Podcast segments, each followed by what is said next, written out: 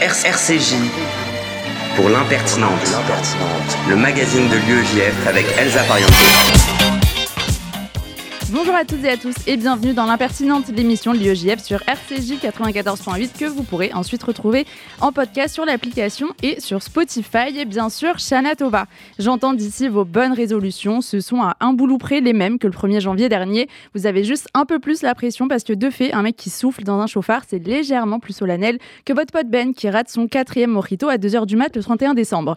Et puis dans l'hypothèse où vous vous sentiriez pas ou peu concerné par le jugement de Rosh Hashanah, n'hésitez pas aller faire un petit tour l'année prochaine près de tout point d'eau situé dans le 17e, le 12e ou le 19e arrondissement. On ne stigmatise pas, euh, on fait juste une cartographie des hypercachères de Paris.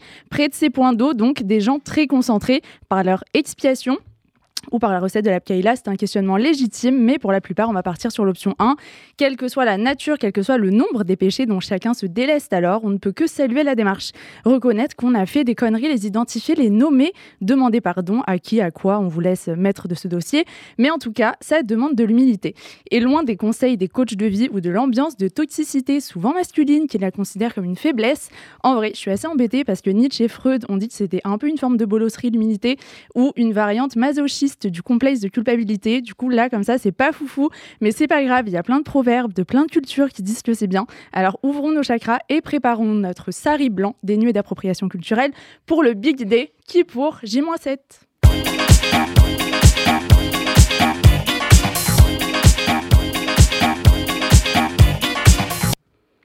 Au sommaire ce midi, nous recevrons dans un très court instant Émilie Fraîche, auteure scénariste pour son dernier livre, Les Amants du Lutetia, publié chez Albin Michel, qui figure dans la première sélection du prix Goncourt 2023. Puis Ruben Thiard, secrétaire général de l'UEJF, vous fera un retour sur la rentrée des sections des fêtes de Rosh Hashanah solidaires et vous donnera toutes les infos sur les événements à venir. Élise Hirsch, présidente de l'UEJF Lille, reviendra ensuite sur le voyage inédit qui s'est achevé il y a quelques jours sur les traces des déportés du Nord-Pas-de-Calais. Noam Meguira viendra quant à lui à vous partager euh, ses pop culture du moment. Ce sera alors au tour de Youssef Murciano de vous donner envie de lire son roman du week-end. Restez connectés pour en savoir plus. Et on terminera cette émission comme à chaque fois avec l'édito du président de l'UEJF Samuel Lejoyeux, l'impertinente. C'est parti pour une heure. RCJ pour l'impertinente, le magazine de l'UEJF avec Elsa Pariente. Nous sommes ravis d'accueillir Émilie Fraîche. Bonjour. Bonjour, merci de m'accueillir. Avec grand plaisir, vous êtes écrivaine, vous publiez votre premier roman L'évidence en 2001 et depuis près d'une quinzaine d'autres, dont deux sur Ilan Halimi. Et nous vous connaissons aussi pour cet engagement contre l'antisémitisme. Au cinéma, vous avez coécrit le scénario d'Ils sont partout avec Yvan Attal et avez réalisé le film Les Engagés en 2002, plaidant pour de meilleures conditions d'accueil des personnes arrivant sur notre sol. En cette rentrée, vous avez deux actualités. La pièce Un prince que vous avez écrite et que l'on peut aller voir au théâtre de l'œuvre à Paris, mise en scène par Marie-Christine Horry et interprétée par Samy Bouagila. Euh, un seul en scène sur l'exil, la mémoire, l'affiliation, je n'en dis pas plus, et autre actualité pour laquelle nous vous recevons aujourd'hui ce livre. Les Amants du Lutetia, sorti cet été et qui figure dans la prestigieuse liste de la première sélection du prix Goncourt 2023. Ezra et Maud Kerr, 88 et 86 ans, publicitaires stars de la seconde moitié du XXe siècle, sont retrouvés morts un matin dans une chambre de l'hôtel Lutetia à Paris, habillés comme pour se rendre à une soirée euh, chic. Euh, ils se sont donné la mort ensemble, sans informer qui que ce soit de leur projet, même pas leur fille. Éléonore, narratrice de ce récit, euh, qui émerveille autant qu'il plonge dans l'abîme, celui du deuil entravé. On accède à la joie, une ivresse de liberté, à des questionnements extrêmement intimes qui soudain deviennent extrêmement publics. Euh, sur la table de chambre de Maud l'employé de l'hôtel qui les a retrouvés euh, morts découvre une lettre pour leur fille Éléonore et une autre pour le procureur de la République. Est-ce que tout de suite vous avez voulu euh, que le lecteur soit plongé à la fois dans le spectacle et dans une ambiance plutôt militante revendicatrice?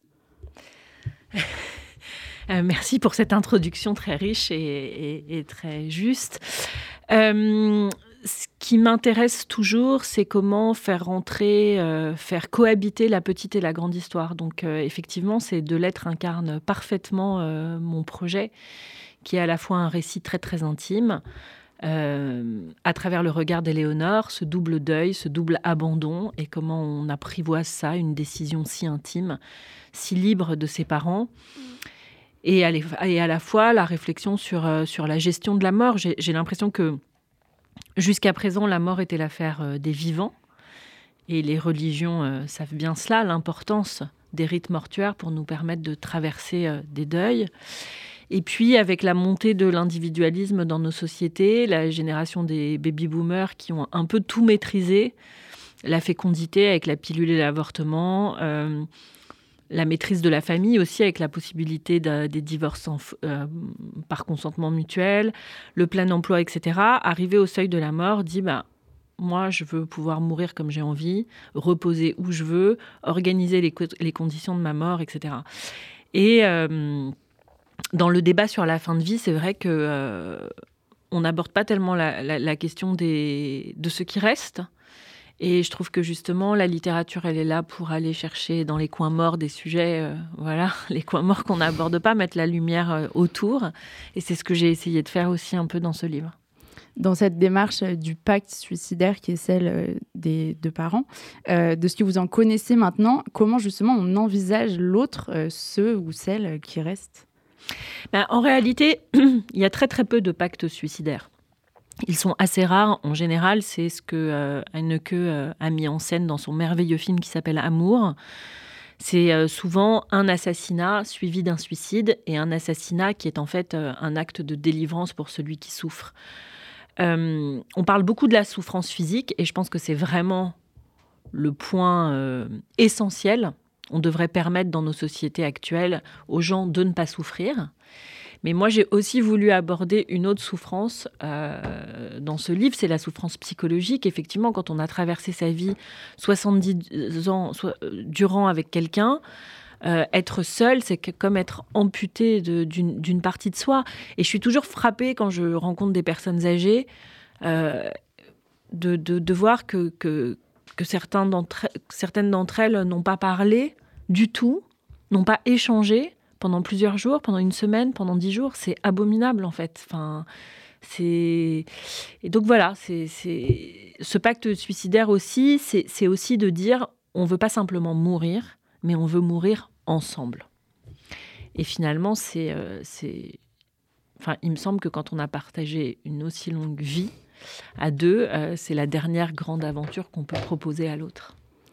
Et le droit de mourir dans la dignité, c'est un débat foncièrement d'actualité avec un projet de loi qui doit être présenté euh, bientôt sur ce sujet. Est-ce que vous, vous êtes particulièrement attaché à ce combat et quelle dimension vous avez souhaité lui donner dans ce livre?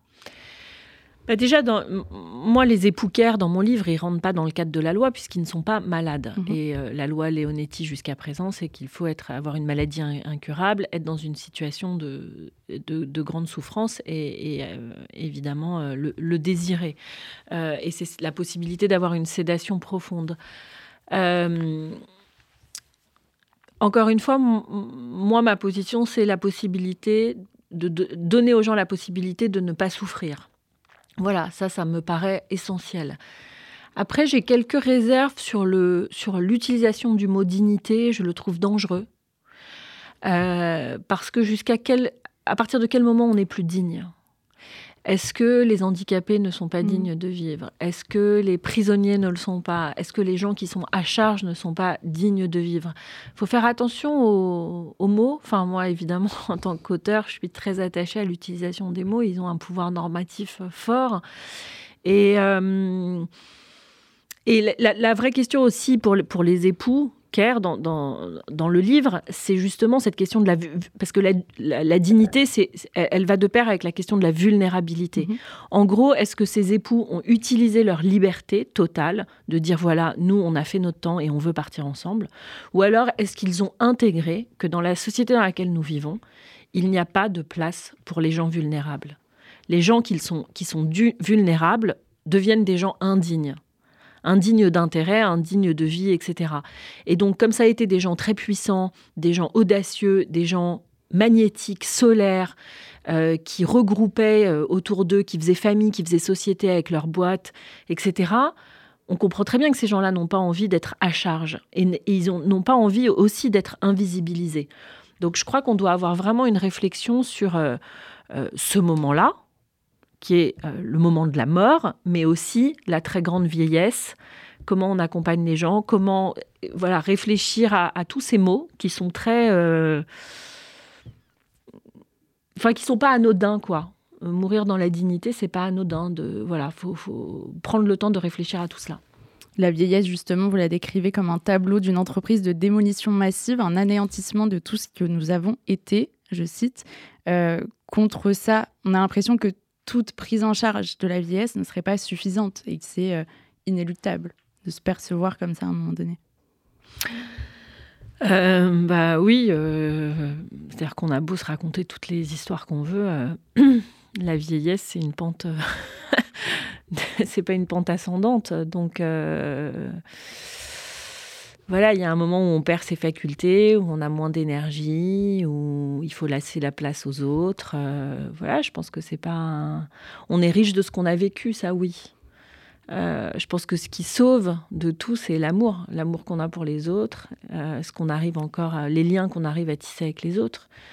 avec ses descendants notamment ou ses amis ou voilà les, les, les forces, les liens qu'on a pu créer avec les autres.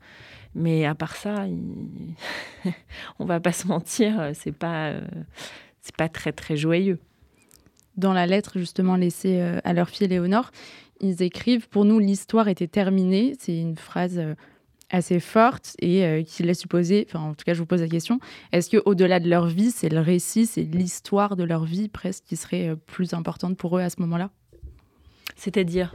Est-ce que Enfin, en réalité, on pourrait se dire qu'ils avaient quand même encore beaucoup de facultés, une vie à vivre euh, potentiellement longue, je ne sais pas, mais dire l'histoire est terminée, il y a une forme de narration de la vie plus que de la vivre, et surtout qui peut être liée au fait qu'ils ont été publicitaires et qu'il y a eu peut-être cette dimension aussi de mise en scène. Oh, totalement. Oui, oui, il y a, une volonté. Euh, euh, d'être maître de son mhm. destin et de décider les choses avant qu'elles soient décidées pour nous. Ça, c'est sûr. Et ils se disent, et à un moment, il y a cette réflexion, c'est euh, rester pour vivre encore quoi? Euh, combien de, couchers de soleil, combien de, moments joyeux? Euh, il y a cette peur, il y a cette peur de ne plus pouvoir être maître à un moment donné de son destin et donc décider que ça s'arrête là. Et effectivement, il y a aussi évidemment la gestion de cette image très forte. En fait, comme c'est des publicitaires et c'est des gens qui ont un rapport à l'image très fort, ils savent très bien que mourir dans cet hôtel, les rendra quelque part un peu éternels. Mhm. Voilà, ils vont devenir les amants du Lutetia. C'est pas c'est pas quelque chose qui leur échappe, c'est quelque chose qu'ils ont fabriqué.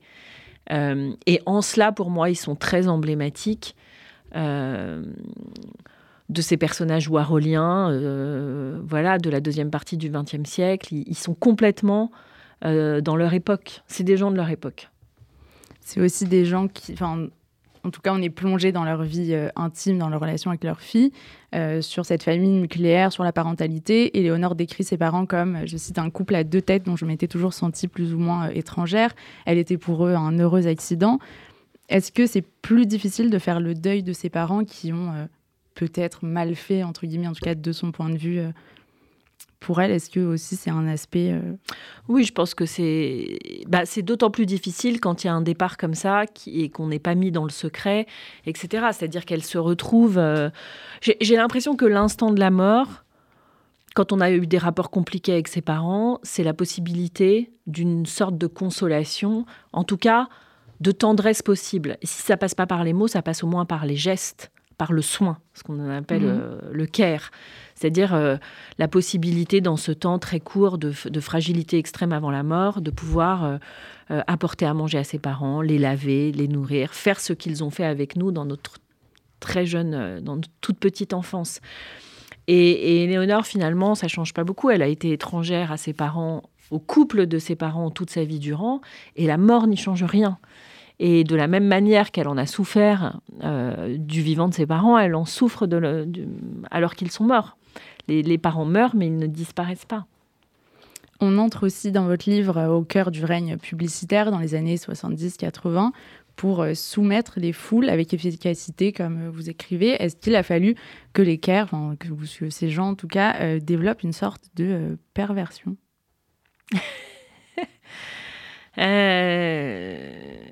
J'ai pas l'impression que c'est des gens pervers. J'ai l'impression qu'au fil du roman, on, les comprend. On comprend que c'est des gens qui sont nés sur les cendres de la guerre, qui sont arrivés au lendemain d'un monde concentrationnaire, où finalement cette légèreté, cette audace, cette, euh, cette façon de faire était presque un programme politique pour s'en sortir.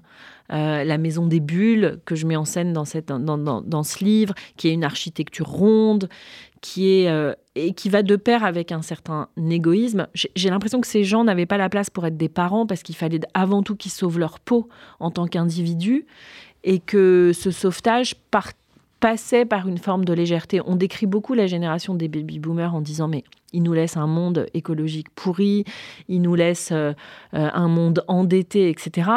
Mais si on se décale un tout petit peu et qu'on regarde eux dans quel monde ils sont arrivés, ils sont arrivés dans un monde qui était qui était au-delà d'un monde dévasté. Je veux dire, c'était l'impensable venait d'avoir eu lieu, et pas simplement pour les Juifs, de manière collective. Comment on se relève de la Shoah? Comment euh, collectivement on, arrive à, faire des enfants, à créer, à voilà, à sortir de, cela. Et je pense que euh, cette énergie de vie qu'ils incarnent, elle était euh, elle était indispensable à la survie. La question juive, justement, elle est prégnante dans le livre. Tout d'abord par la violence de la découverte de son judaïsme pour Éléonore par une croix gammée taillée sur le portail euh, de chez elle. Euh, les parents ne mettent pas de mots à ce moment-là. Euh, est-ce que c'est pas encore pire d'ailleurs de taire l'antisémitisme? Et est-ce que pour vous c'était un écho aussi à vos combats contre l'antisémitisme actuel? Ben, comme j'avais envie de parler d'un couple qui était emblématique de la deuxième partie du XXe siècle, je pense pas que, en tout cas en France, on pouvait faire l'économie de l'antisémitisme. C'est quelque chose qui n'a jamais disparu.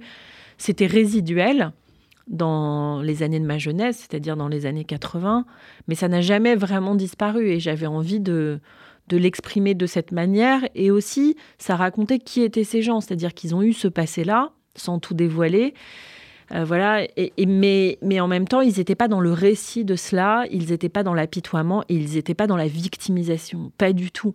C'était des, des êtres qui étaient. Euh, alors, c'est pas des rescapés, c'est des, mhm. des, des, enfants de, de déportés.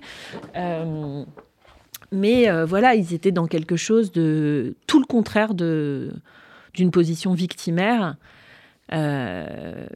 qui est quand même le statut le statut phare aujourd'hui. la revendication de, du statut de victime, elle est, elle est partout. Elle est partout, tout le temps, pour tout le monde, pour toutes les minorités. Et c'était pas du tout le cas dans les années 70-80. Il y avait une aspiration à, au collectif, à l'universalisme, etc., qui sont des valeurs qui sont complètement euh, euh, dévaluées aujourd'hui.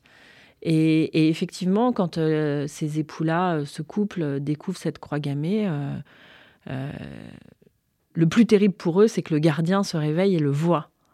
Voilà, parce que c'est sale, parce que c'est dégueulasse, parce que euh, on n'a pas envie d'être assimilé à ça, et donc on l'efface vite. On a l'impression qu'il y a aussi un chemin de mémoire, euh, ça pour le coup, qui est beaucoup plus important aujourd'hui qu'à ce moment-là ils n'ont pas du tout fait. Est-ce qu'ils sont conscients que c'est un fardeau qu'ils transmettent de fait à la génération suivante? Bah, j'ai l'impression que, je le dis à un moment dans le livre, ce qui se transmet, c'est pas ce qu'on fait, c'est ce qu'on est. Et ce qu'on est, c'est ce qu'on cache. Donc évidemment que, que tout cela passe euh, entre Éléonore et ses parents, cette douleur. Mais je, crois que aussi, c'est cette incapacité vraiment à être parent. C'est-à-dire qu'on sauve sa peau. Soit les, les se sont se sont soudés au lendemain de la guerre quand ils se sont retrouvés seuls, et ça a été un pacte pour la vie. Et, hum, et ils sont comme, pour moi, ils sont comme, euh, comme, sur un petit bateau, tous les deux. Et cet enfant-là, elle est venue en plus. Et, voilà, mais l'important, c'est eux, comment ils se sauvent l'un l'autre, quoi. Cette mort, elle a été, euh, on en a déjà parlé, difficile à, à vivre pour Léonore, la fille, euh, qui se met un moment à coucher sur le papier des souvenirs de ses parents comme pour se réconcilier avec eux elle écrit puisqu'il faut écrire sur eux comme si c'était une nécessité vitale à ce moment-là. Euh, est-ce que cette écriture thérapie, entre guillemets, euh, c'est aussi un peu la vôtre? Vous êtes une bonne lectrice. Euh, oui, oui, évidemment.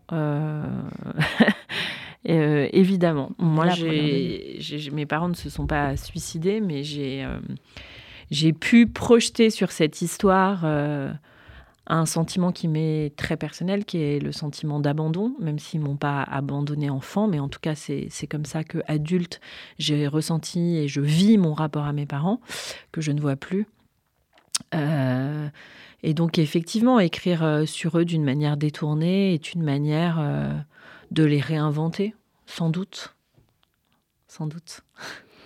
Il y a le regard de l'inconnu sur l'histoire que vous racontez qui apparaît à plusieurs reprises via des articles de presse, via des commentaires sur les réseaux sociaux. On ressent à quel point ça vient complexifier la situation pour Léonore et en même temps comment ça galvanise son fils, donc qui a Simon qui a, je pense, à peu près une vingtaine d'années. Euh, est-ce que ça fait de la pudeur une question d'âge? Mon choix avec Simon, c'était plus aussi de d'explorer une, une, forme d'écriture, parce qu'il écrit sous forme de post Instagram, et en fait, on dit que c'est la fin de l'écriture. Or, euh, les gens n'ont jamais autant écrit que maintenant, même la jeunesse, même si c'est sur un mode euh, euh, très différent de ce qu'on pourrait euh, imaginer comme une écriture classique, etc. Mais en tout cas, les jeunes écrivent et donc j'avais envie de d'explorer cela aussi. D'ailleurs pas que les jeunes, parce que voilà, je trouve qu'il y a une addiction autour d'Instagram qui est complètement dingue. Donc j'avais envie d'explorer cela. Euh, et puis ça permet aussi, voilà, des doubles identités, des avatars, etc. on se parle pas dans la vraie vie, mais on peut se parler euh, via les réseaux sociaux. Et c'est ce qui se passe hein, dans le livre entre la mère et le fils. Donc je trouvais que c'était intéressant d'explorer ces nouveaux modes, ces nouveaux liens. Euh, la question de la pudeur, je ne sais pas, je me, me la suis pas posée en ces termes en tout cas. Est-ce que cette vie d'Ezra et Maud, ce faste, ce luxe mêlé quand même à beaucoup de liberté, ça vous a fait rêver, vous, en l'écrivant? Alors, l'écriture, c'est toujours quelque chose qui est assez douloureux pour moi. Donc, je suis très contente que voilà, le lecteur puisse euh, voilà, ressentir quelque chose d'agréable et du rêve. Mais c'est vrai que pour moi, pour moi, c'est plus laborieux. En tout cas, ce qui est sûr, c'est que oui, j'avais envie de rendre compte de ces années-là, de cette légèreté, des paillettes, de je, nous trouve très beaucoup plus sages, beaucoup plus dans la morale, beaucoup plus tristes aussi, sans doute par euh, le poids des, des problématiques euh, voilà, du monde dans lequel on vit. Donc, euh, mais voilà, j'aimais cette espèce de, de, façon de vivre à 200 à l'heure. quoi. Et est-ce que aussi, c'est pas une façon de Enfin non, ça c'est bête, mais l'imaginaire en tout cas, euh, non, j'allais dire d'échapper à la réalité, mais en fait il y a un peu un sentiment aussi dans le livre de se dire euh, le réel c'est triste, enfin on passe une vie euh, en dehors du commun des mortels aussi, qui pose un peu question, il y a aussi un lien à l'argent qui est particulier, où en même temps ça fait rêver, et en même temps c'est tellement éloigné potentiellement socialement de plein de gens euh, Mais c'est lié à une époque aussi. Moi, j'adore euh, le rapport d'Ezra et Maud à l'argent. C'est un rapport qui est décomplexé. C'est un rapport, euh, c'est un rapport très généreux à l'argent. L'argent sert à être libre. L'argent sert à réunir les autres. Il y a tout un passage dans le livre où on raconte que ces, ces orphelins qui ont perdu toute leur famille, ils ont fait de leur boîte leur, leur famille d'adoption en fait. Et ils sont euh, pour tous ces gens, ces salariés avec qui ils travaillent, etc. Comme c'est dans le milieu de la pub, il y a quelque chose de très créatif ou qui les, les relie. Alors c'est peut-être ce, milieu qui est particulier, mais euh, voilà, il y, a des, il y a des moments phares dans cette boîte qui fait que les gens se réunissent. Et d'ailleurs, Éléonore a des souvenirs euh, presque de se dire bah, les enfants des, salariés de mes parents étaient euh, presque des cousins. Euh, donc je trouve que c'est un rapport à l'argent qui me fait rêver parce que c'est un c'est l'argent qui permet la liberté. Voilà, c'est l'argent qui permet d'être généreux, qui permet de vivre une vie en grand. moi, je, réfléchissais finalement sur votre, sur votre première réponse sur cette question de euh, est-ce que euh, la mort, on l'appréhende ben, pour le défunt ou pour les vivants Et j'ai l'impression que dans la tradition juive, beaucoup de choses sont faites pour les vivants. évidemment, c'est ce que vous disiez. Est-ce que finalement, là, dans l'acte des Caire, est-ce que c'est pas un acte complètement finalement anti-judaïque aussi une, une façon d'échapper complètement à l'identité juive, le fait de bah, de faire un acte qui va un acte pour soi qui va faire du mal potentiellement euh, euh, aux vivants et peut-être de façon plus générale, est-ce que sur ces débats sur la fin de vie, sur le droit de mourir dans la dignité, etc., est-ce qu'il y a une position juive à votre avis? C'est très complexe euh, comme question, mais c'est très juste. C'est très juste que le fait de décider de partir euh, de décider des modalités de sa mort et de laisser les vivants déposséder, déposséder surtout d'une chose qui me paraît très importante, au-delà des rites, au-delà de l'héritage, etc., c'est la possibilité d'une forme de fraternité. Et moi, c'est ça que je trouve le plus difficile et ce qui est le plus douloureux euh, pour Éléonore, c'est que elle n'a pas cette possibilité d'être fraternelle avec ses parents qui du jour au lendemain ont disparu. Euh, Ska, son ex-mari, quand il va dans la maison de retraite pour s'occuper de sa mère, il y a ce soin dont je parlais tout à l'heure. Et ça, ça me paraît très juif. Euh, cette idée de fraternité. Et c'est marrant parce que quel que soit le sujet sur lequel je travaille, mon film, les engagés, etc., c'est une valeur qui est sur laquelle je autour de laquelle je tourne beaucoup, la question de la fraternité, et qui, je trouvais, la plus difficile à faire vivre. Euh, dans les relations humaines, etc. C'est vraiment quelque chose. Dans Vivre ensemble, je parlais aussi beaucoup. Ça, évidemment, vous euh, reçu pour ça. Voilà, je parlais beaucoup de, de, la question de la fraternité. Et, et, et, là aussi, la fraternité entre les, entre les générations, elle est fondamentale pour bien vivre aussi, pour être en paix avec sa conscience. Avec, euh, je pense que quand on a eu la possibilité, et je dirais même la chance, d'accompagner euh, ses parents jusqu'au bout, on est apaisé d'une certaine manière. Et ils, privent, effectivement, Ezra et Modker privent leur fille de cet apaisement possible. Et ça, cet apaisement, j'ai l'impression que c'est une dimension très religieuse. Un grand merci Émilie Fraîche d'avoir été avec nous. Je rappelle le titre de votre livre, Les Amants du Lutetia, aux éditions Albin Michel, dans la première sélection du Goncourt 2023. Et euh, au Théâtre de l'œuvre, toujours, vous pouvez aller voir jusqu'au 30 septembre la pièce Un prince écrite par Émilie Fraîche. Et euh, on se retrouve quant à nous après une petite pause musicale, c'est Destin de Zawi.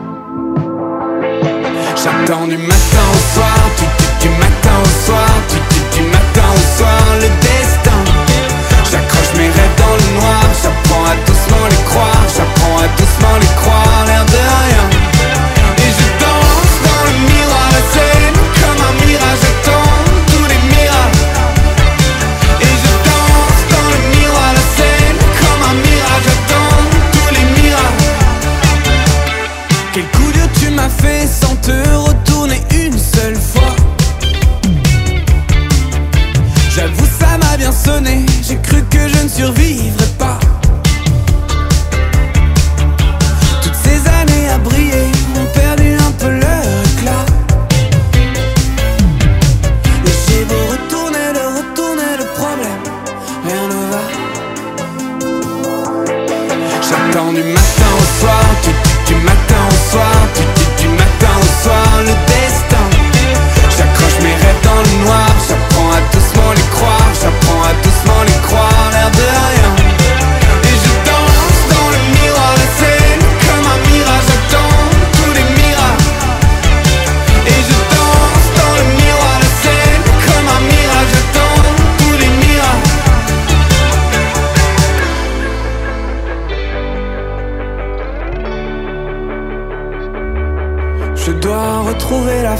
Retrouver les armes, retrouver mon âme.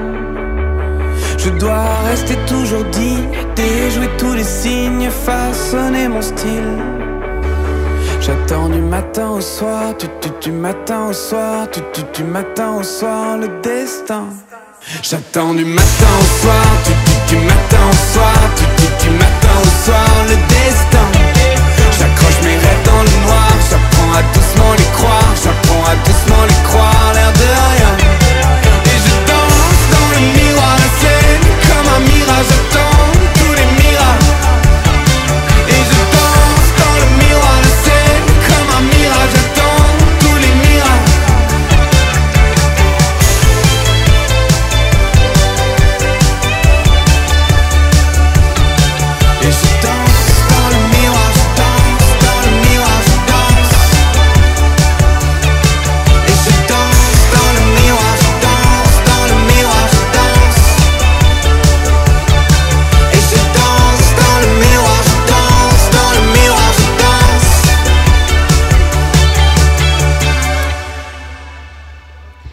retour dans l'impertinente, l'émission de l'UEGF sur RCJ, nous accueillons Ruben Chiar, secrétaire général de l'UEGF, pour sa première rentrée sur l'impertinente.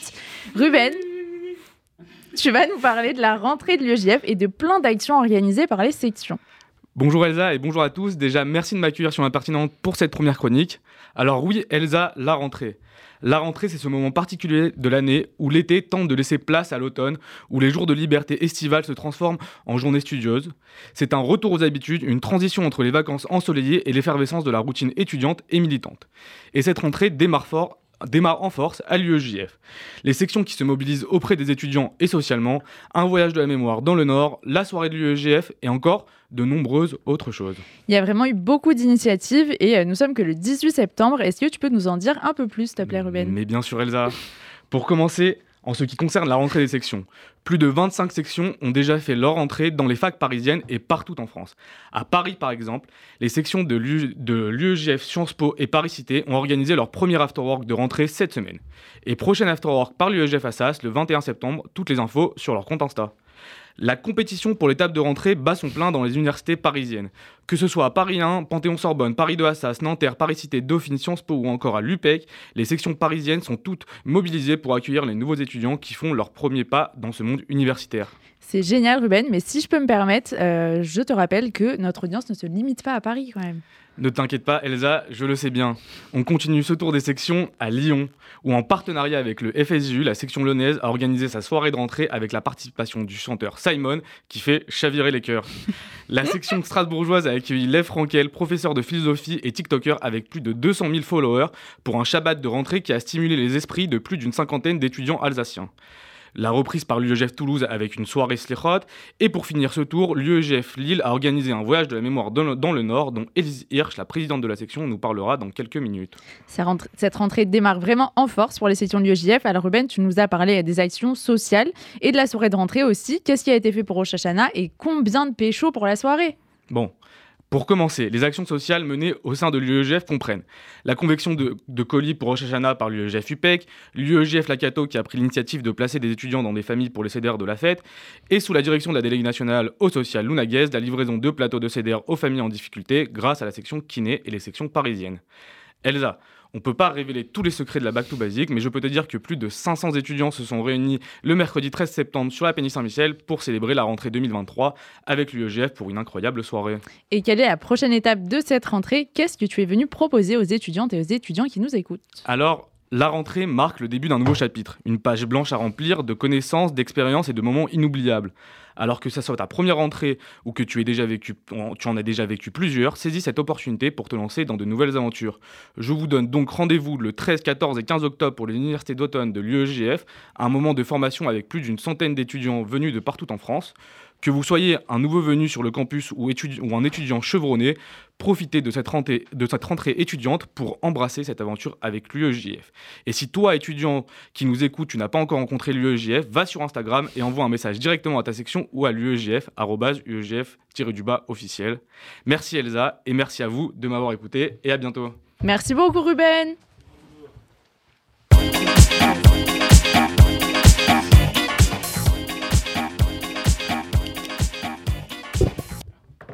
Nous sommes en ligne avec Élise Hirsch, la présidente de l'UJF Lille, qui a organisé un voyage de la mémoire dans le Nord-Pas-de-Calais. Élise, bonjour déjà. Bonjour. Et pourquoi était-ce important pour toi de faire ce voyage? Alors c'était important parce que euh, déjà l'histoire des Juifs euh, du Nord-Pas-de-Calais pendant la Shoah est pas très connue, ni euh, dans la communauté juive en, général, mais non, non plus dans le, au sein des étudiants de Lille et des alentours. Et bah, en tant que section lilloise, c'est un peu notre responsabilité de faire vivre cette histoire-là, parce que le devoir de mémoire, il existe à toutes les, à toutes les échelles et c'est important de faire vivre toutes les, toutes les histoires. Et on voulait souligner un peu les spécificités euh, de l'histoire des Juifs du Nord et du Pas-de-Calais. Déjà dans les dates, parce que euh, donc il y a eu deux grosses rafles dans le Nord et le Pas-de-Calais, une en, le 11 septembre 1942 et une le 28 octobre 1943. Et, euh, et aussi la spécificité dans l'itinéraire, dont nous avons retracé une partie. Quelle partie de l'itinéraire avez-vous pu retracer? Donc euh, déjà, on était à Lille parce que euh, c'était important pour nous de repasser devant les lieux qui ont marqué l'histoire de la Shoah. Euh, donc la gare Saint-Sauveur, la librairie Meurat, la maison des Barans, le café des Campéas. C'est des lieux devant lesquels on passe pratiquement, pratiquement quotidiennement quand on est lillois et on se doute pas, pour l'immense majorité, bah, toute l'histoire qu'ils revêtent. Et euh, ensuite, on est allé euh, à la caserne d'Aussin, donc à Malines, qui est un lieu de transit, un camp de transit, euh, un peu comme un Drancy belge, vers lesquels les, les, Juifs du Nord-Pas-de-Calais ont été internés avant d'être déportés. on est aussi allé à Bergen-Belsen, qui est donc un lieu où bah, typiquement Lily Léniel a été libéré. aussi le, le, papa de Alain Alterne qui nous a accompagnés pendant le voyage. Et on est allé aussi à Ravensbrück, euh, qui est un, camp euh, majoritairement pour femmes, euh, pareil, où Lily Léniel a été euh, internée par exemple, mais aussi Zelda Ziguriano. Et un peu hors itinéraire Shoah, on tenait aussi à faire des étapes plus joyeuses pour aussi célébrer les communautés juives vivantes. Donc on est allé à Anvers, rencontrer les militants de l'UEJB. On a fait aussi une journée à Berlin pour pour découvrir euh, l'histoire de cette communauté et euh, et aussi partager la culture juive avec les participants qui étaient pas forcément juifs et qui connaissaient pas forcément euh, bah, la culture la, culture juive. La spécificité d'un voyage de la mémoire est de se rendre directement sur les lieux, sur les camps. comment les lieux témoignent-ils de cette histoire tragique? Alors on a été unanimement un peu surpris, je pense, de la façon dont, est, dont sont préservés les camps. Euh, déjà la caserne d'Aussin, c'est le premier camp qu'on a fait. Et en fait, enfin sur la, à la place plutôt de la caserne, il y a une sorte de résidence un peu luxueuse, euh, un, gros complexe d'appartements. Euh, et euh, donc même s'il y a un musée à côté, même s'il y a un mémorial, c'est vrai que sur le lieu même du camp, aujourd'hui, il y a vraiment des gens qui habitent de façon très confortable. Euh, à Bergen-Belsen aussi, enfin c'était assez surprenant parce qu'en fait, le camp il a été libéré euh, après négociation avec les Britanniques, ce qui fait que euh, les Allemands ont eu le temps de tout raser, de tout détruire avant la libération du camp. Et, euh, et aujourd'hui, c'est une sorte de vaste prairie assez agréable en fait, avec une forêt qui avoisine le camp et donc bah, les habitants qui, qui habitent pas loin bah, en profitent pour se balader. Et, et même à Ravensbrück, pareil. Enfin, à Ravensbrück, il y a des restes de, des camps on a pu euh, visiter euh, les euh, fours crématoires, l'atelier de couture, comme si c'était un camp pour femmes. Donc vraiment, il y a des choses qui, qui, sont encore très choquantes. Mais pareil, enfin, il y a une sorte de grand lac qui, qui borde le camp. Et, et, là, il y a des gens qui font du bateau très, très tranquillement. Et donc, c'était assez, assez particulier. Donc, heureusement que donc, nous, on est accompagnés de Alain Alberne, qui un fils de rescapé, et donc euh, qui, à Bergen-Belsen, a pu raconter l'histoire de son père qui, euh, qui, qui, a été, euh, enfin, qui a fini sa déportation à Bergen-Belsen. Et donc, ça, nous, ça nous a permis vraiment de, de, de, de, faire un lien. Mais, mais c'est vrai que sans Alain, il reste plus grand chose. Et, et c'est enfin c'est assez compliqué. voilà. Enfin, du coup, on, a tenu à commémorer dans chacun des lieux euh, soit bah, en allumant une bougie, en faisant une minute de silence, en lisant des textes, pour vraiment s'approprier les lieux. Parce que c'est compliqué dans ces endroits de se rendre compte, parce qu'en vrai, la mémoire, c'est aussi pour se rendre compte que ça a existé. Parce qu'on sait une partie du soir, qui est tellement dur et, et immense qu'on peut y mettre une certaine distance. Et en fait, quand il n'y a rien pour se rattacher physiquement, bah, c'est un peu compliqué. Donc, en tant que militant de la mémoire, on a essayé bah, de faire revivre ces histoires le plus concrètement possible. Et euh, justement, les participants, euh, qui étaient-ils et comment ont-ils vécu le voyage? Alors les, enfin, les participants, c'était des étudiants euh, juifs, non juifs, donc des étudiants lillois, qui, qui, qui, qui s'intéressent, qui se sont intéressés à l'histoire de, de, la Shoah dans le Nord-Pas de Pas-de-Calais. et en fait, on s'est rendu compte que, bah, peu importe le lien qu'ils pouvaient avoir avec la Shoah, ils étaient tous bah, enfin, ils, se sont tous appropriés le voyage. Et, euh, euh, voilà. Euh, c'était un, moment où on a pu recréer une proximité avec les victimes des, auxquelles on rendait hommage, grâce à, Daniel et, Alain. Et, voilà. Et vraiment, c'est un moment d'hommage et de transmission de la connaissance aussi. Merci beaucoup Elise et bravo pour tout ce travail. Et on se retrouve après un peu de musique sur RCJ.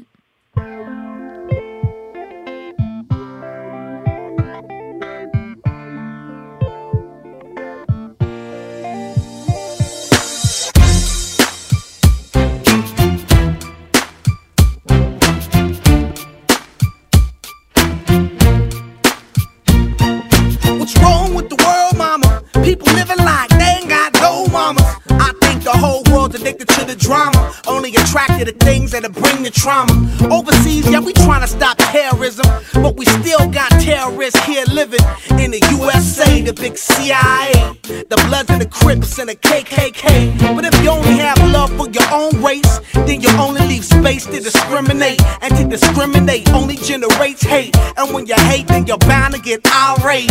Yeah, madness is what you demonstrate. And that's exactly how anger works and operates. Man, you gotta have love just to set it straight. Take control of your mind and meditate. Let your soul gravitate to the love, y'all, y'all. People killing, people dying, children hurt and you hear them crying. Can you practice what you preach and would you turn the other cheek? Father, Father, Father, help us send some guidance from above. These people got me, got me questioning.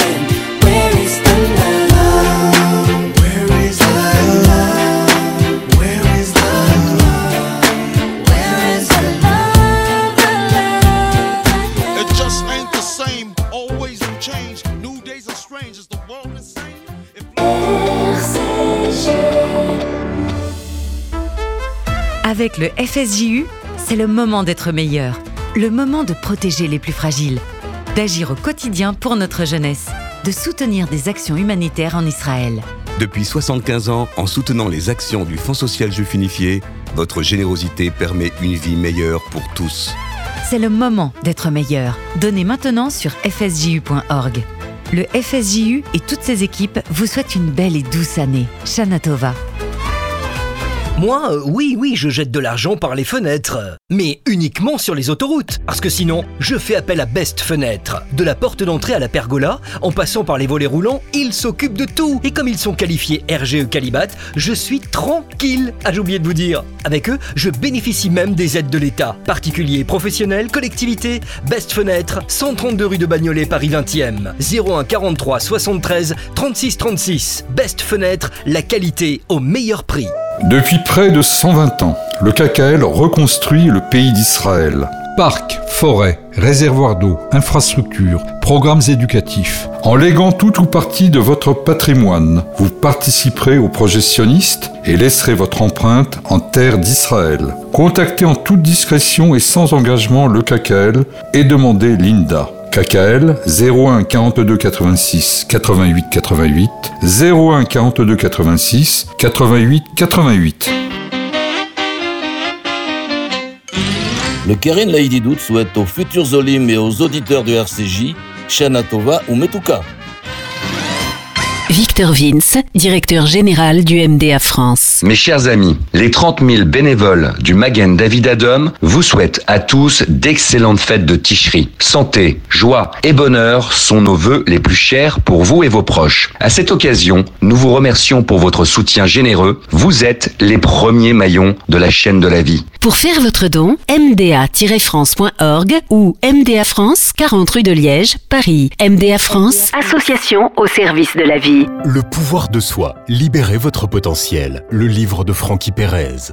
Le pouvoir de soi est un voyage initiatique qui s'adresse à tout le monde. Que vous soyez manager, étudiant, communicant, professionnel ou parent, découvrez cet extraordinaire pouvoir souvent méconnu dont chacun d'entre nous dispose, celui de cette voix intérieure qu'il nous est possible de guider dans une direction positive. Le pouvoir de soi de Francky Pérez aux éditions Henrik B. Disponible en librairie, à la FNAC, sur Amazon et sur www.lepouvoirdesoi.com. De retour dans la pertinente, l'émission de sur RCJ 94.8. Il est parmi nous pour la deuxième émission de suite. Espérons qu'il ne s'y habitue pas trop. Il a bravé la fin et le contre-coup des fêtes. Aujourd'hui, il nous parle de trésors, mais pas que. Noam, c'est à toi. Mechila Elsa, Mechila Lechei. Bah ouais, je préfère présenter mes excuses d'entrée si jamais j'ai offensé quelqu'un cette année via cette chronique. Me voilà, le voilà fait. Comme je remplace Camille aujourd'hui, j'ai décidé de vous parler d'un trésor. Mais pas n'importe quel trésor, un trésor de notre patrimoine, la brocante. Mais pas n'importe laquelle de brocante. Attention, la foire de Château 2023. Kessako, me direz-vous, c'est le rendez-vous des antiquaires, brocanteurs et passionnés du vintage. Ça se passe du 22 septembre au 1er octobre sur l'île des impressionnistes dans les Yvelines. Et puis voilà. Et tu... c'est c'est tout? Tu t'arrêtes là? Bah ouais, je n'ai plus rien à dire sur la brocante. Non mais Noam, ça y est, tu peux pas. Enfin, on parle d'autre chose. Bon, je vais essayer. On la refait, on coupera au montage. Bonsoir Elsa, bonsoir les reilles. Oh, Vous putain. avez passé une bonne fête Ouais Ça faisait mieux dans ma tête, mais ok. Oh. Moi, j'adore Rosh Hashanah, toutes ces pommes, tout ce miel, toute la douceur. On se croirait dans Candy Crush. Avoir mis un jour, un jour de jeûne derrière, quel génie, c'est bien pensé le judaïsme. Deux jours de pkeila et de couscous et de boulettes, etc. Et paf, journée dé- détox. Enfin, il paraît que les Ashkénazes sont exemptés pour des raisons évidentes. Mechila les Ashké. Moi, je suis en plein jugement divin et je me mets pas de gens à dos. D'ailleurs, Mechila à tous ceux que cette chronique encore aurait pu offenser. Et surtout ils sont Camille dans nombreux, le début. Le Mechila, c'est fait, j'ai d'être ça. Noam, pour nos auditeurs, parce que moi, je suis tellement à la page. Waouh, j'ai dit à la page que je connais toutes les expressions postmodernes de la street. Tu dettes ça donc D'être ça, littéralement en franglais, morce-là. Euh, expression rendue célèbre par Aya Nakamura dans sa chanson Jaja. Alors, je vais pas vous expliquer qui c'est pour ceux qui la connaissent pas, ça va être trop long. Alors, on se détend, aucun rapport avec la mort, mais plutôt avec le fait de tuer ça. Donc, en fait, on aurait dû dire je kill ça, mais bon, on a préféré je dead ça pour des raisons sonores. Une façon de mettre en confiance son interlocuteur en lui disant T'as tout déchiré, frérot. Ou encore, tu as vraiment assuré face à l'adversité. À présent, la prochaine fois que votre ado revient avec un 15 ans de maths, vous pourrez lui dire ça, Chikupara. Merci Noam pour ces précisions et ces conseils parentaux. Euh, cette semaine, tu nous parles de trésors et de gros sous. Et oui, je voulais faire un focus sur les deux dernières sorties, enfin les deux dernières grosses sorties Netflix, qui parlent de Moula, One Piece et son trésor, mais aussi Tapi et sa Moula. Et euh, ses affaires. Alors la comparaison vous, peut vous paraître tirée par les cheveux, mais euh, One Piece parle de pirates, d'êtres euh, qui sont à la recherche de leur liberté et qui aussi n'hésitent pas à s'arranger avec les lois. Euh, Tapi parle d'un homme qui est à la recherche de sa liberté et n'hésite pas à s'arranger avec les lois. Tapi, euh, One Piece parle de la recherche d'un trésor. Tapi parle de l'argent et de la Ligue des Champions. Enfin, One Piece parle de la quête de liberté d'un jeune homme. Et euh, Tapi, bah, c'est la quête de liberté, de se libérer des chaînes sociales, fait- des chaînes et de briser le plafond de verre finalement, puisque venu de rien, il essaie de péter le plafond de verre jusqu'à devenir ministre. Enfin, bon, bah alors, bon, après, euh, c'est deux adaptations, en fait. C'est là où je voulais en venir. Et là, Mm. vous voyez, c'est sur Bien Trésor, c'était un Ouais. prétexte. Évidemment. Euh, L'une était une adaptation d'une œuvre et la, la deuxième, enfin One Piece, c'était une adaptation d'une œuvre qui a plus de 30 ans et qui continue encore. Et euh, Tapi, bah, l'adaptation d'une vie. Euh, je m'arrête sur ce point parce que parfois adapter, c'est aussi changer la réalité et parfois c'est trahir. Alors est-ce que les fans euh, de Tapi et de One Piece peuvent comprendre cela? Alors les fans de One Piece ont l'air de l'avoir compris puisqu'on les a, qu'on les a respectés, ils ont accepté les modifs et les remaniements, alors que dans la famille de Tapi, ça grince des dents. euh, Mm. Parce qu'on a plus de mal avec la critique. bah, de, de la figure paternelle, de la figure importante de cette famille, même si la critique cinéma et la critique série est unanime. On remarquera aussi que Laurent Lafitte ne dit pas qu'il veut singer tapis, mais qu'il veut l'adapter, qu'il veut se l'approprier et qu'il veut euh, l'incarner, mais sans limiter. Bon. Du coup, ces questions d'adaptation peuvent poser la question aussi du futur de, tout, ce pan du cinéma et des séries télé. Et si justement le futur de les adaptations, c'était enfin pour le portage en prise de vue réelle de nos héros de jeunesse, mais aussi de nos légendes populaires, passer par l'adaptation et pas par l'imitation et pas par le respect absolu, et aussi surtout par la compréhension, celle de l'essence même de ce qui fait le sujet qu'on adapte. Les auteurs de la série One Piece l'ont compris, ceux de Tapi aussi visiblement. Si quelqu'un pouvait décoder Dragon Ball, il serait temps à présent. Noam s'engage. Et sinon, qu'est-ce qu'on regarde là entre deux fêtes? Alors, entre deux fêtes, il y a la dernière saison de Sex Education, que je vous avais déjà conseillé Déjà la dernière fois, dit. qui sort le 21 septembre. Il y a aussi un film au cinéma qui s'appelle Un métier, qui est actuellement au cinéma, qui s'appelle Un métier sérieux, de Thomas Lilti, qui a fait notamment euh, le film Première année, sur la première année de médecine. Cette fois-ci, il s'attaque au monde euh, de l'enseignement. C'est avec Vincent Lacoste. Toujours, parce que c'est son- un de ses acteurs fictifs, François Cluzet et Adèle Exarchopoulos, euh, qui parle justement de la vie de plusieurs profs dans des, euh, dans des endroits difficiles. Il y a le film qui s'appelle Le livre des solutions de Michel Gondry avec Pierre Ninet et Blanche Gardin, qui raconte l'histoire d'un réalisateur qui, pour finir son film, a besoin d'aller se mettre au vert chez sa grand-mère et euh, fait beaucoup de système D, etc. Beaucoup de pans de ce film sont tirés de la vie de Michel Gondry, donc c'est un peu Michel Gondry qui, qui adapte Michel Gondry. Il y a aussi Tony, Tony en famille qui est toujours à la à l'affiche avec Camille Cotin, qui raconte l'histoire d'une mère de famille qui avait eu un gros succès à la Star Academy, vu que la Star Academy revient bientôt, petit hommage, et euh, qui finalement décide de repartir à l'université pour reprendre ses études. Et donc, comment ça va se passer dans cette famille nombreuse où elle a plusieurs enfants? Et enfin, euh, euh, à partir du 28 septembre, vous pourrez revoir Aurel San au cinéma, euh, puisque ce sera le portage en live de ses concerts qui sera diffusé au cinéma, tout son tour euh, sera au cinéma, et enfin, bien sûr, Cobra Kai, puisque Cobra Kai never die. Merci Noam. Bon qui pour.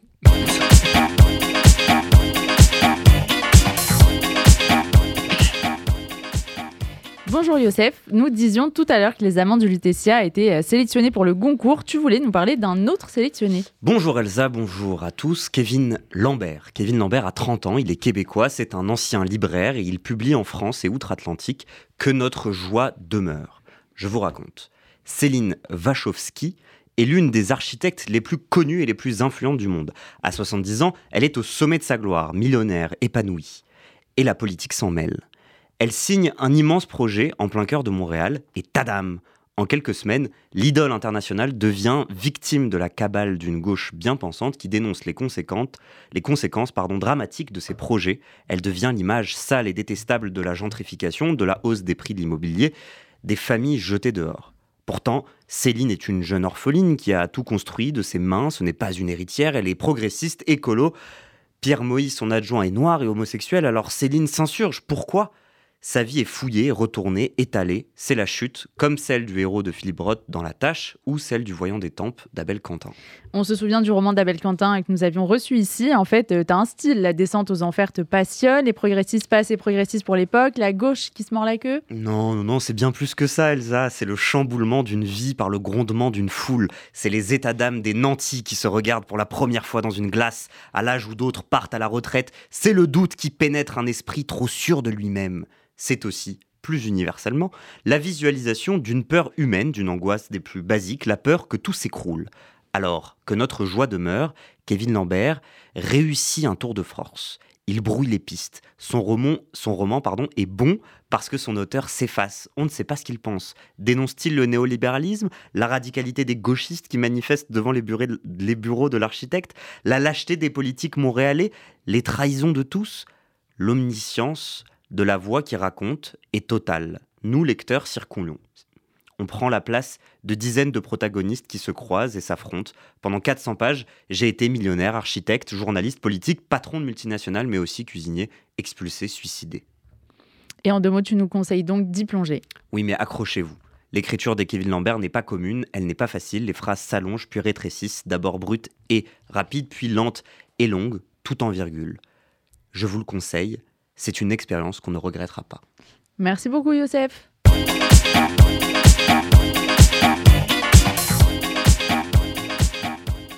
Et c'est l'heure de l'édito du président de l'UEJF, Samuel Lejoyeux. Il y a 15 jours, lors de, la dernière, lors de la première émission de l'année, je parlais de la banalisation de la parole de haine euh, dans le débat public. J'y racontais notamment notre expérience militante devant les portes des universités d'été de la France insoumise. Nous y avions fait le constat euh, de cette nouvelle stratégie argumentative des militants de la France insoumise qui, pour ne pas avoir à se justifier des, accusations d'antisémitisme, choisissent nous, de nous essentialiser, nous militants juifs, à l'extrême droite. Je ne me doutais pas, je l'avoue, que cet argument finisse aussi rapidement par pénétrer le débat public, mais pourtant, dix jours plus tard, voici que le psychanalyste proche de la France insoumise, Gérard Miller, publiait une tribune dans Le Monde affirmant que les Juifs ont perdu leur boussole idéologique. J'ai donc lu cette tribune. Selon lui, il existe deux judaïtés irréconciliables, avec une partie des juifs ayant glissé à l'extrême droite du champ politique. Tu lui as répondu dans Libération en t'insurgeant de cette attaque publique. Selon toi, l'argumentation de Miller comporte des zones d'ombre? Oui, Elsa, exactement. La première euh, zone d'ombre porte sur la parole publique des organisations juives qui restent à la pointe du combat contre l'extrême droite. Le dernier exemple en date est éloquent, c'est nous, l'UEJF, pas LFI, pas Gérard Miller, qui venons d'obtenir de la Cour de cassation le renvoi d'Éric Zemmour devant la Cour d'appel pour ses propos réhabilitant Pétain. Nous irons jusqu'au bout de cette action et ferons condamner Zemmour car nous savons que partout en Europe, l'extrême droite souhaite réécrire l'histoire pour réduire la responsabilité des États collaborationnistes dans l'extermination des Juifs. C'est le cas en Hongrie, en Pologne et partout où l'extrême droite est au pouvoir. Nous savons en outre que cette déresponsabilisation est la première marche vers la négation du génocide en entier et l'oubli, ce à quoi conduit la haine. À l'heure où les témoins disparaissent, nous devons protéger la vérité historique contre ceux que celle-ci gêne. Nous n'avons pas attendu Miller pour lutter contre cette rhétorique révisionniste d'extrême droite. Les seules initiatives juives tentant d'en minimiser le danger ont été individuelles, isolées et ont fait l'objet de condamnations unanimes. Ainsi, malgré le fait que l'une des voix de l'extrême droite se revendique juif, malgré la stratégie de séduction du Rassemblement national vers les juifs de France depuis plus d'une décennie, les juifs tiennent bon au cœur du combat antiraciste et universaliste. Non, définitivement, ce ne sont pas les juifs de France qui ont perdu leur boussole. Jamais Miller ne fut seul comme juif dans sa dénonciation de l'extrême droite. En revanche, Là où il s'est isolé, c'est dans sa défense sans nuance des positions de la France insoumise concernant les juifs.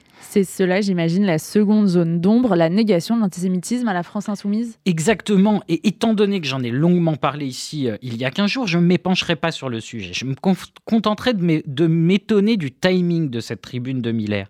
Elle intervient quelques semaines après une polémique autour de la venue de Médine à LFI et après que Mélenchon ait qualifié le président du CRIF d'extrême droite le jour même de la cérémonie en hommage aux victimes de la rafle du Veldiv.